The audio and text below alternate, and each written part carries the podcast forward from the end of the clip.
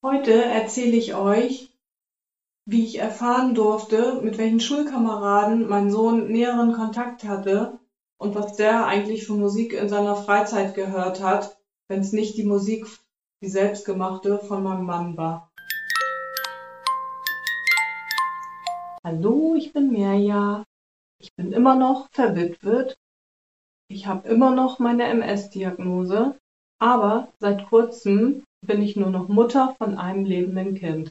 Das andere kam an den Folgen eines Verkehrsunfalls ums Leben. Und wie ich mit dieser Trauer in dieser besonderen Situation umgehe, darüber möchte ich in diesem Podcast sprechen und vielleicht magst du mir gerne dabei zuhören. Du bist herzlich eingeladen. Immer noch in Rothenburg bekam ich Tipps und Vorschläge, Empfehlungen von den Schwestern und von den Ärzten, was ich vielleicht äh, dazu beitragen könnte, dass es meinem Sohn in dieser Situation irgendwie besser geht. Und ein toller Vorschlag war, dass man ihm Musik vorspielen könnte, irgendwas Vertrautes, was er aus seiner normalen Umgebung kennt, so dass er einen Bezug über das Hören hat zu der Situation, in der er sich befindet, dass er sich sicher fühlt und gut aufgehoben fühlt. Ah, da stand ich dann wieder mit meinem Latein ich als Mutter hatte überhaupt gar keine Ahnung, was mein Sohn eigentlich für Musik hört, also was er gerne hört, was er sich äh, selber runterlädt. Ich wusste wohl das eine oder andere. Er mag keine Musik, wo Texte vorkommen, irgendwas Elektronisches. Aber da war ich dann schon am Ende mit meinem Latein.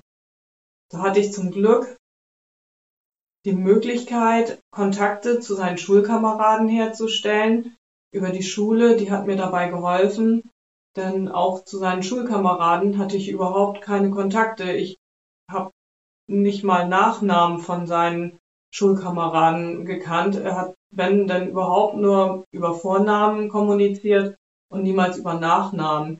Und aus diesem Grund wusste ich eigentlich gar nicht so genau, mit wem er sich in der Schule auseinandersetzt, mit wem er da zusammen ist und geschweige denn, was sie da überhaupt besprechen. Das, ich meine, das geht mich als Mutter nichts an, aber ich hatte überhaupt gar keine Ahnung und schon gar nicht von Musik.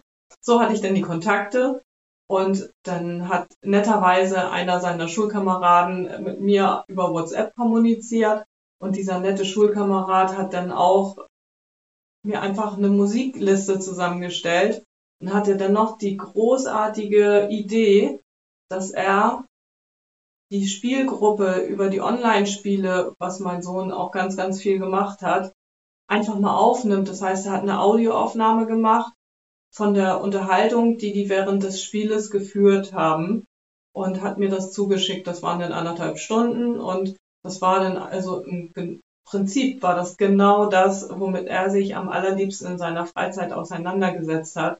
Und dadurch hatte ich dann genau die richtige Audioaufnahme diese Audioaufnahmen und auch die Lieder, die Musikstücke, die er mir äh, erzählt hat, um die es geht, die habe ich dann alle runtergeladen und die habe ich dann mitgenommen auf eine kleine Musikbox mit ins Krankenhaus und dort äh, konnten wir die Musik dann immer abspielen. Also das war total genial. So wusste ich mal, was mein Sohn eigentlich für Musik hört. Ich wusste, wie das in den Spielsituationen zugeht. Die haben sich ganz ruhig unterhalten. Das war eine ganz, ganz tolle Aufnahme. Und ähm, ja, also das habe ich total begrüßt, dass ich so mal Kontakt äh, zu den Schulkameraden von ihm bekommen habe. Und äh, ja, ich, mir hat das total gut getan, dass die sich auch Sorgen gemacht haben, dass die immer wieder nachgefragt haben, wie es meinem Sohn denn geht und ob die vielleicht noch irgendwas tun können, um da eine Verbesserung herbeizuführen. Das war also total heilsam für mich dass da ja so, eine große, so eine große Nachfrage war und dass sie sich auch äh, um ihn gesorgt haben. Da ich die Person ja vorher überhaupt nicht kannte, äh, war mir das wirklich, also ja, ich war total dankbar, dass ich diesen Kontakt hatte und dass das alles so gut funktioniert hat. Besuch wollte ich nicht so gerne zulassen im Krankenhaus, da er ja im Koma lag, sich gar nicht bewegen und auch nicht mitteilen konnte.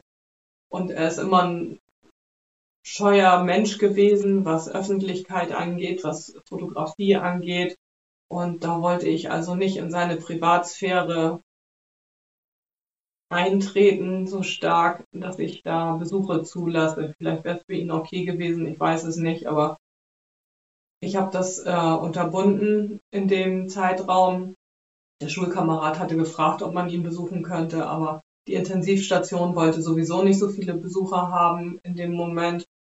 Und äh, ich fand das auch richtig, ähm, dass zumindest für mich fremde Menschen ihn nicht so ausgeliefert sehen und das nicht so, ja, diesen Zustand halt nicht so eins zu eins wahrnehmen können. Ich wusste auch nicht, wie gefestigt natürlich dieser Schulkamerad oder vielleicht auch andere Schulkameraden noch sind. Ähm, und die Nacharbeit dieser, dieses Eindrucks auf der Intensivstation, das ist ja schon wirklich eine ganz besondere Situation. Ich kannte das ja auch schon von meinem Mann und äh, bei meinen Kindern konnte ich die Situation nachbesprechen und da wusste ich einfach nicht, wie da die äh, Familie, familiären Umfeld da solche Sachen besprochen werden können, wenn auch die Eltern oder ähm, andere Menschen, mit denen die Schulkameraden Kontakt haben, reden können. Und auch aus dem Grund habe ich das nicht gewünscht, dass er Besuch bekommt von seinen Schulkameraden. Ja, im Nachhinein weiß ich nicht, ob das richtig war, aber das weiß man ja nie. Also von daher, aber ich war einfach total begeistert, dass ich diesen Kontakt hatte und dankbar, dass ich meinem Sohn Audioaufnahmen präsentieren konnte. Und ich bin mir auch sicher, dass er von dem ganzen Kram irgendwie was mitgekriegt hat, weil man hat schon immer gesehen auf den Monitoren, dass er doch hin und wieder reagiert hat auf bestimmte äußere Einflüsse.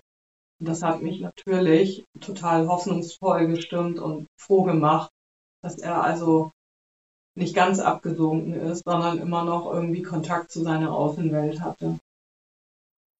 Ja, das war noch in Rotenburg.